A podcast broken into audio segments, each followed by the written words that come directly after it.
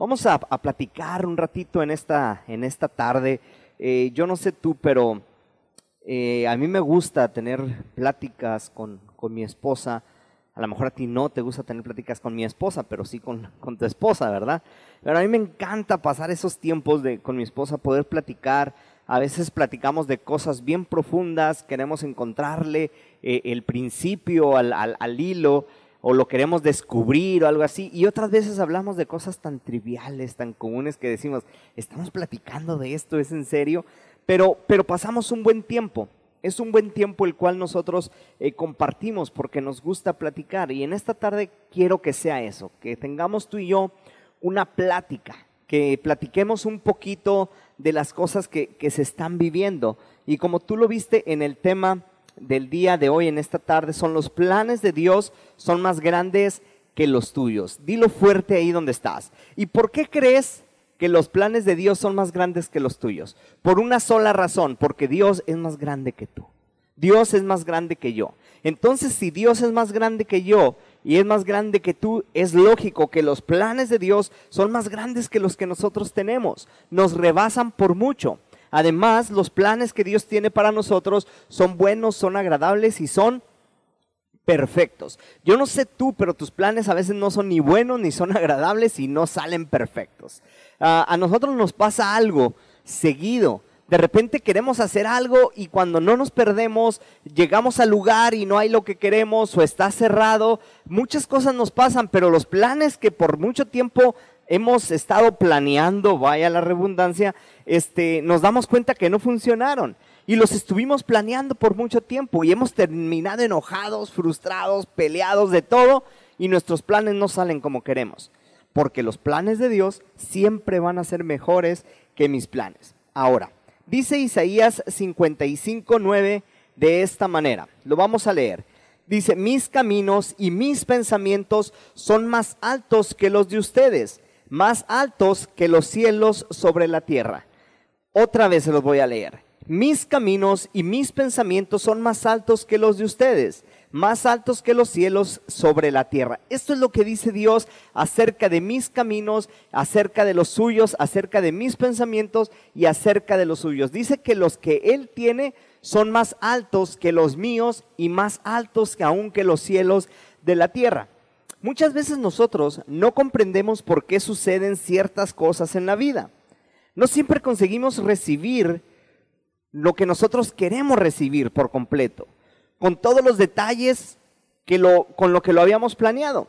Pero el propósito de Dios en cada una de estas situaciones es que tú y yo aprendamos y crezcamos. Eso es que por sus caminos, si andamos por sus caminos que son infinitamente más grandes que los nuestros, nos va a ir bien.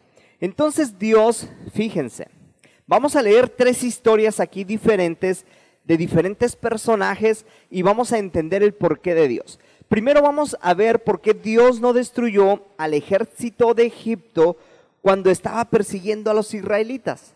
Vamos a leerlo en Éxodo 14, del 10 en adelante. Y dice así, y cuando Faraón, 14, 10 en adelante. El faraón acercándose, acercándose a los israelitas, se fijaron y vieron a los egipcios pisándoles los talones. Sintieron mucho miedo y clamaron al Señor. El 11. Vamos a ir de corrido. Entonces le reclamaron a Moisés, ¿acaso no había sepulcros en Egipto que nos eh, sacaste de allá para morir en el desierto? ¿Qué no ¿Qué has hecho con nosotros para que nos para que nos sacaste de Egipto? Vuelve a decir 15. Ya en Egipto te decíamos, déjanos en paz, preferimos servir a los egipcios que nos hubieras sido, que mejor nos hubiera sido servir a los egipcios que morir en el desierto. El que sigue.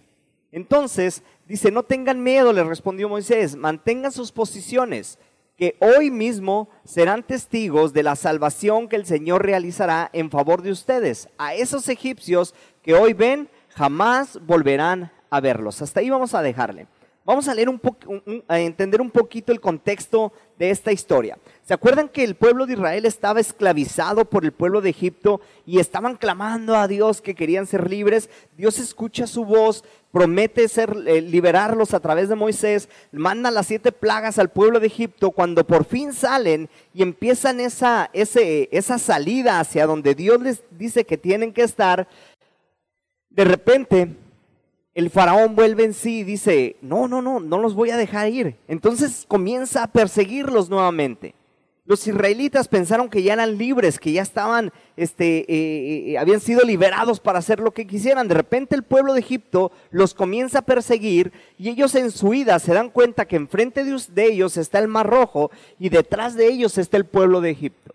Y nos damos cuenta que hasta este momento Dios no ha intervenido ellos empiezan a preocupar, empiezan a cuestionar a Moisés y le dicen, no te dijimos que nos dejaras en paz, mejor era estar allá, ¿para qué nos trajiste a morir aquí? Empiezan a hacer una serie de reclamos, mas Moisés, con toda esa seguridad que tenía en Dios, les dice, no tengan miedo. Les respondió Moisés, mantengan sus posiciones porque hoy serán testigos de la salvación que el Señor realizará a favor de ustedes. ¿En qué posición está el pueblo de Egipto? está, eh, de Israel está acorralado. Enfrente tienen al Mar Rojo y detrás de ellos tienen a los egipcios. No tienen para dónde irse, están acorralados. Vamos a nuestra siguiente historia. La vamos a encontrar en Daniel capítulo 3 y vamos a hablar de Sadrach, Mesach y Abed negó. ¿A quién negó este Abed, verdad? Abed negó. Mal chiste, está bien pues. No se rían. Dice Sadrach, Mesach y Abednego respondieron al rey Nabucodonosor diciendo, no es necesario que te respondamos sobre este asunto. He aquí, nuestro Dios a quien nosotros servimos puede librarnos del horno de fuego ardiendo y de tu mano, oh rey, nos librará.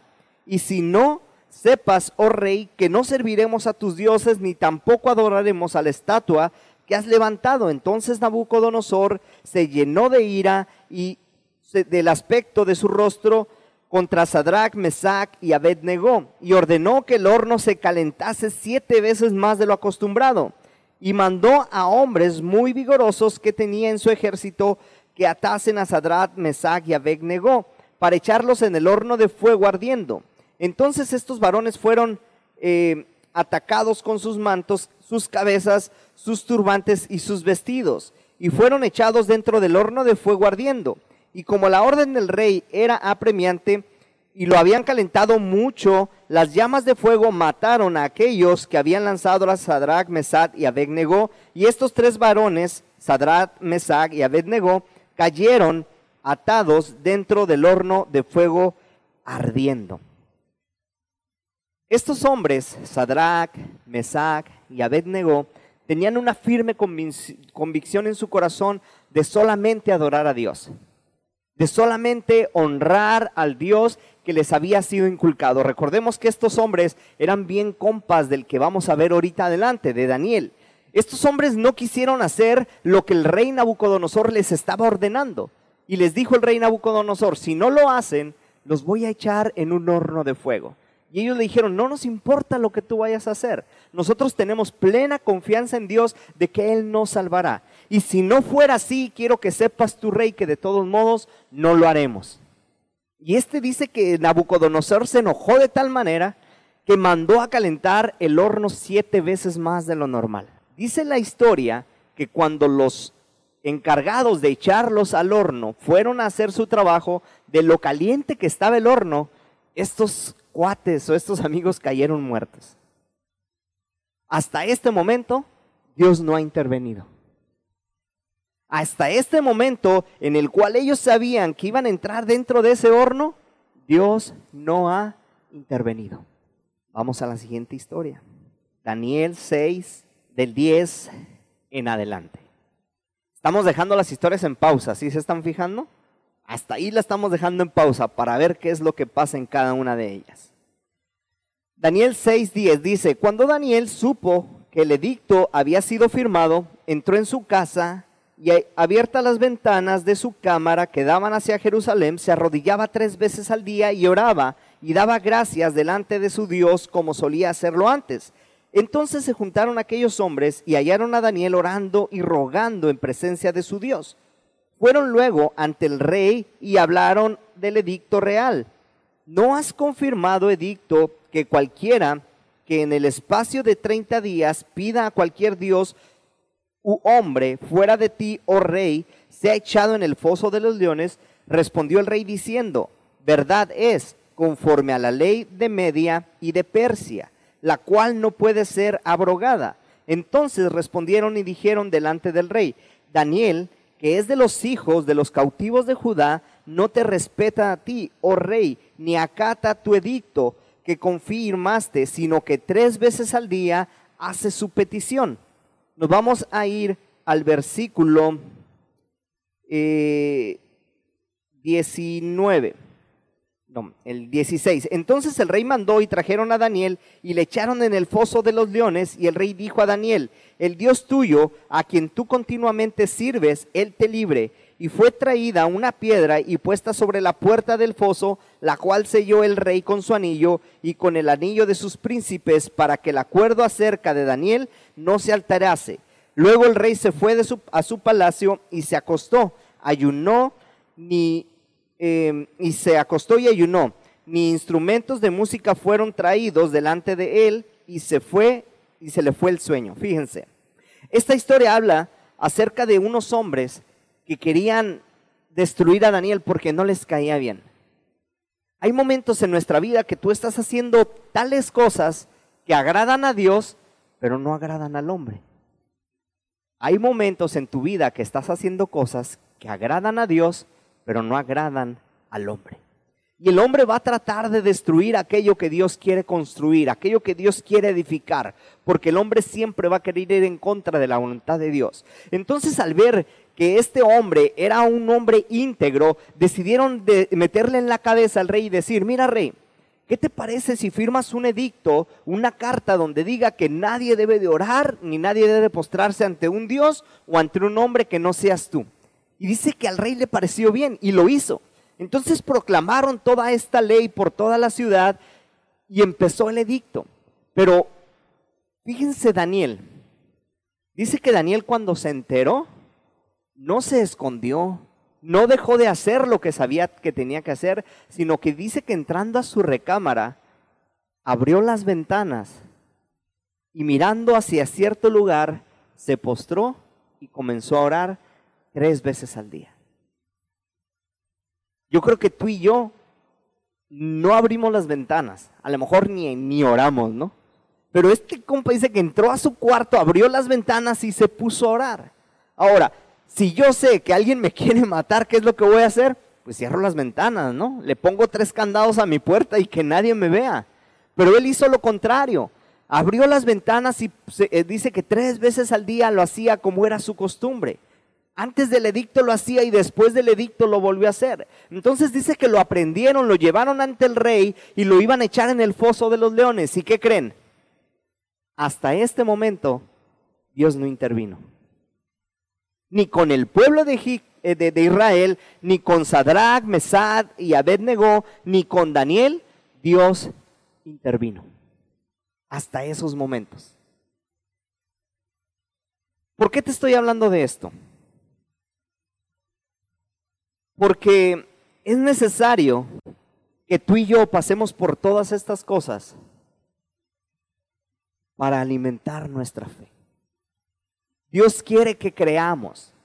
Moisés le dijo al pueblo, no se inquieten, no dejen sus posiciones. Hoy van a ver el milagro más grande de Dios en sus vidas. Sadrach, Mesad y Abednego no se inquietaron porque habían calentado siete veces más el horno. Ellos estaban seguros que su Dios los iba a liberar. Daniel no tuvo miedo de abrir sus ventanas y orar. Él sabía que si caía en ese foso de los leones, Dios le iba a rescatar. Entonces Dios no destruyó al ejército de Egipto cuando los israelitas estaban acorralados. Tampoco Dios sacó a Daniel de los fosos de los leones. Tampoco apagó las llamas del horno de fuego donde echaron a Sadrat, Mesag y Abednego. En vez de hacer eso, Dios cumplió su propósito maravilloso, abriendo el mar rojo, rompiendo a Daniel em, protegiendo a Daniel en el foso de los leones y caminando con los tres amigos dentro del horno. ¿A poco no está bien interesante eso? Dios no rompió su promesa, los dejó caminar hasta que ellos se vieran absolutamente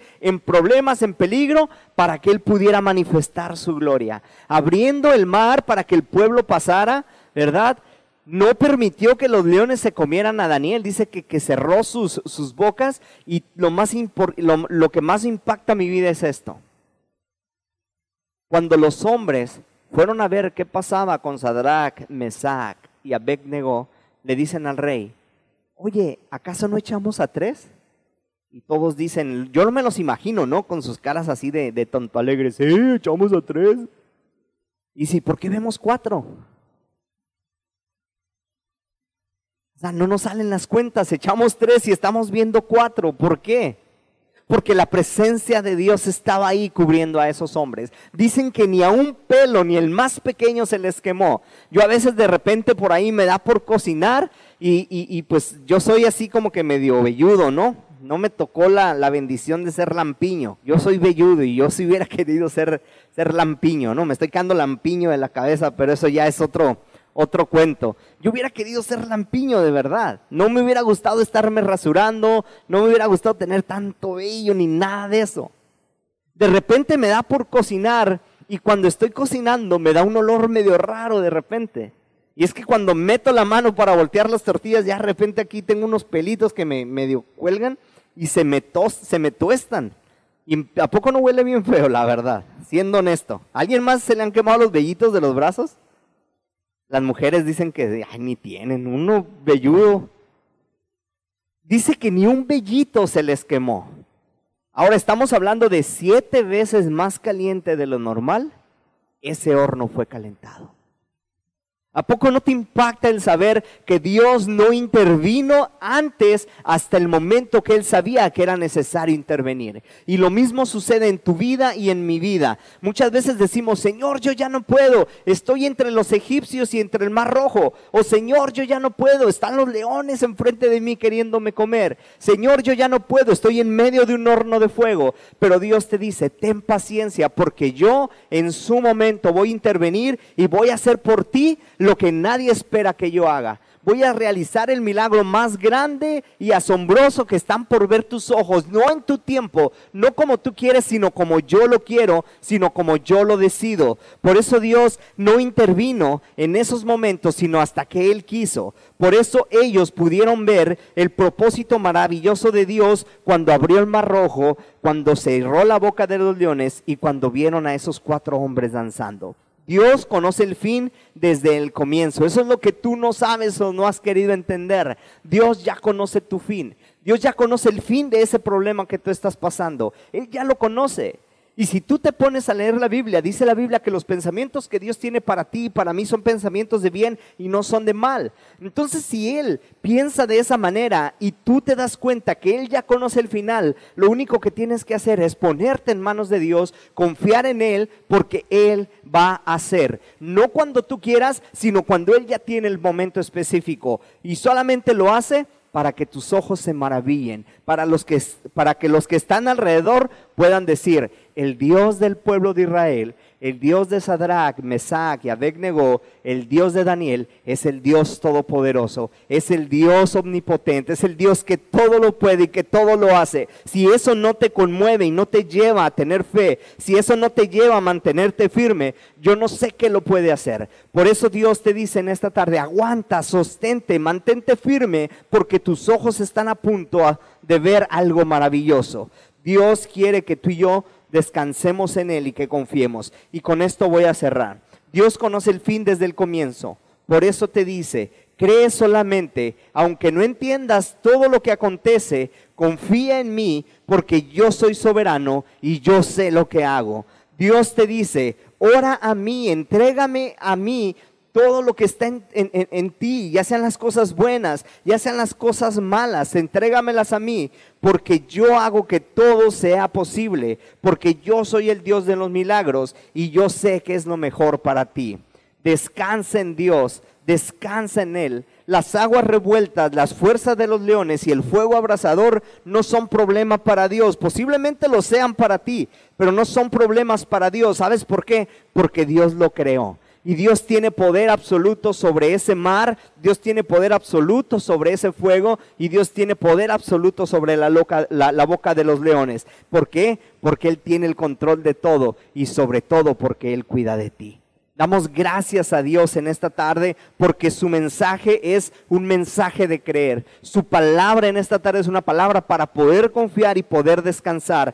Yo, yo estoy pasando por situaciones difíciles, igual que todos ustedes, de salud, de, de, muchas cosas estamos pasando, pero ¿sabes qué? Yo no espero el milagro antes de lo que Dios ya lo tiene planeado. Confío en Él aún a pesar de ver el mar rojo. Confío en Él aún a pesar de estar dentro del horno de fuego. Porque muchos de nosotros decimos, pero ¿por qué me estoy quemando? ¿Sabes que no te estás quemando? Simple y sencillamente tienes que aprender a ver las flamas de fuego a tu alrededor, pero tienes que confiar que ninguna de ellas va a tocar tu vida porque hay alguien adentro de ese foso danzando, bailando, cantando juntamente contigo para que la gente que está a tu alrededor digan, wow, ese Dios es un Dios poderoso. Así es que confía, aún a pesar del medio del fuego del COVID, aún a pesar en medio del fuego de la pérdida de nuestros seres queridos, Dios está contigo y está a punto de hacer grandes cosas que los demás se van a maravillar.